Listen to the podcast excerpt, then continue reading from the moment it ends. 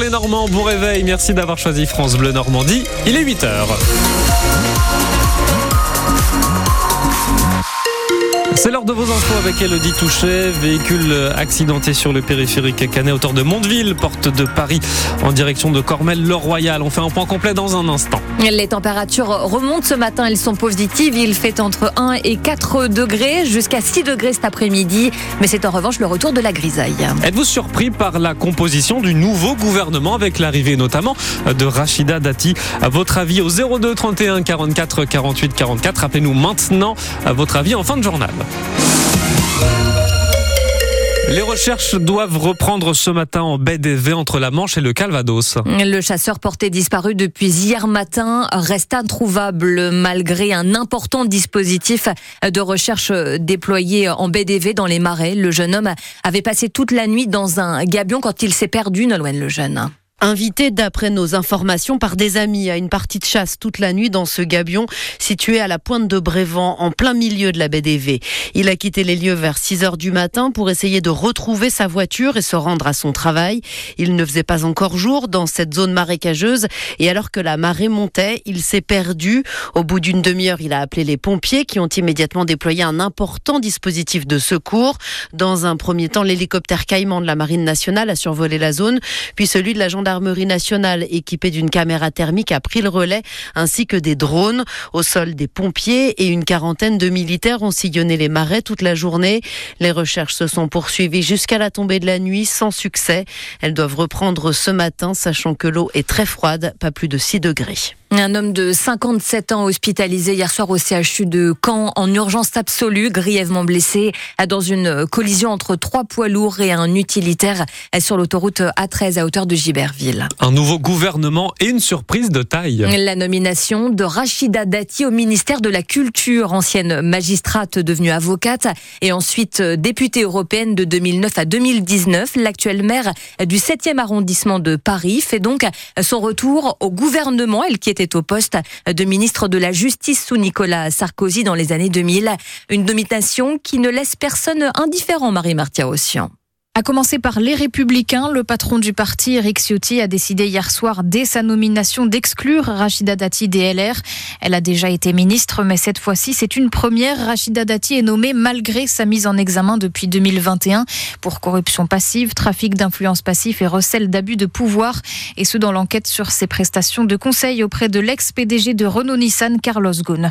Une nomination critiquée à gauche et qui inquiète aussi le secteur de la culture, à l'image du Syndéac, le syndicat des entreprises artistiques et culturelles. Il craint que le soutien de l'État envers les acteurs de la culture ne s'affaiblisse, d'autant que Rachida Dati n'a pas, a priori, un profil orienté vers ce domaine. Une femme d'engagement se défendait hier Gabriel Attal qui ajoute une mise en examen, ça n'est pas une condamnation.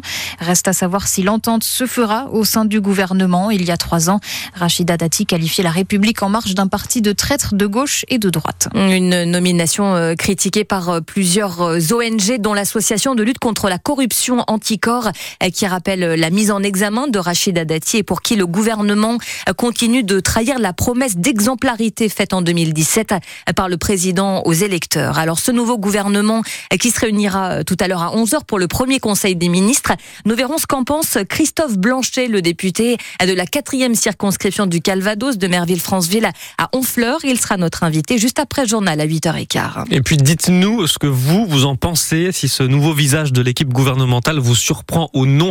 02 31 44 48 44. Nous aurons, nous aurons l'avis tout à l'heure de François à Orbec qui se dit à la fois surpris et non surpris à votre appel juste après les infos. Bientôt un dispositif de secours déployé pour les personnes sourdes ou malentendantes. Ce kit baptisé MC Assist a été créé par les pompiers du Calvados. Pour l'utiliser, il faut appeler le numéro d'urgence dédié, le 114, où une visio va permettre de communiquer en langue des signes avec un opérateur qui ensuite déclenchera les secours du département. Détails à retrouver sur francebleu.fr. De faux agents recenseurs sont en ce moment signalés sur la ville de Caen alors que les vrais se munissent d'une carte tricolore signée du maire Joël Bruno débuteront leur mission le 18 janvier, jeudi prochain. La grippe arrive en Normandie, attendue la semaine prochaine dans la région, l'une des deux dernières de France à ne pas avoir encore été victime de l'épidémie. L'Agence régionale de santé conseille donc au public fragile, les plus de 65 ans, de profiter de ce répit pour aller se faire vacciner. Il n'y aura pas de grand complet au Haras du Pin cette année. L'association manchoise Ustica, aux manettes de ce grand complet, la plus grande compétition équestre en France, jette l'éponge, incapable, dit-elle, de répondre aux nouvelles modalités d'accueil fixées à l'automne par le Haras du Pin et par le Conseil départemental de l'Orne, Jacqueline Frerdel. En cause de nouvelles règles mises en place suite aux gros travaux de rénovation sur le site, notamment en vue des JO de cet été, Sébastien Leroux, le directeur du Haras du Pin. C'est un investissement important qui a été réalisé par les collectivités. Aujourd'hui, il faut le faire vivre, il faut qu'il y ait des recettes. Donc, c'est les utilisateurs qui sont mis à contribution. Il y a un nouvel équipement avec des coûts différents, avec fonctionnement, en effet, comme je le disais, à, à organiser et à couvrir. Et donc, euh, le montant de location est plus important. 80 000 euros, c'est la somme facturée à Ustica. L'association qui ne payait quasiment rien jusqu'ici n'a pas les moyens et elle refuse aussi certaines contraintes imposées, par exemple sur la localisation du village de l'épreuve.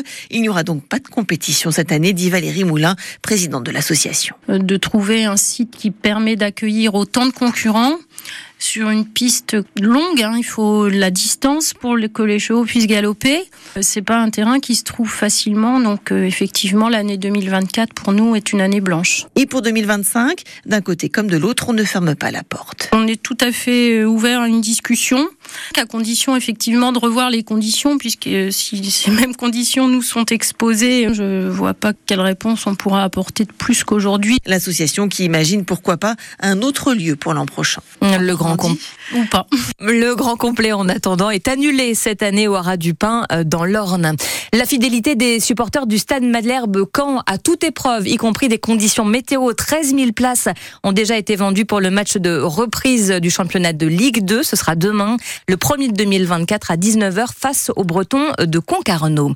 Le calendrier des pompiers de Bayeux est en bonne voie pour participer aux demi-finales des championnats de France des calendriers. Ils sont face à Annemasse et les pour le moment avec 54% des votes sur le compte Instagram des sapeurs-pompiers de France. Leur calendrier hommage aux vétérans pour le 80e édition, le 80e anniversaire du débarquement, mélange des photos actuelles et des photos d'archives. Il est à découvrir sur francebleu.fr. Vous avez voté, ça Je vais le faire là maintenant. Donc c'est sur Instagram sapeurs-pompiers de France. Donc j'y vais, donc c'est en story en fait. C'est ça, vous cliquez. Donc on clique sur, euh, sur la photo en story. C'est la deuxième page, vous cliquez pour Bayeux évidemment. Ah oui, il faut pas que je me trompe. Donc Bayeux c'est en bas. Hop. Voilà, et pour le deuxième quart de finale, bah, vous votez pour le calendrier moche. Comme ça, on est sûr de gagner pour les demi-finales.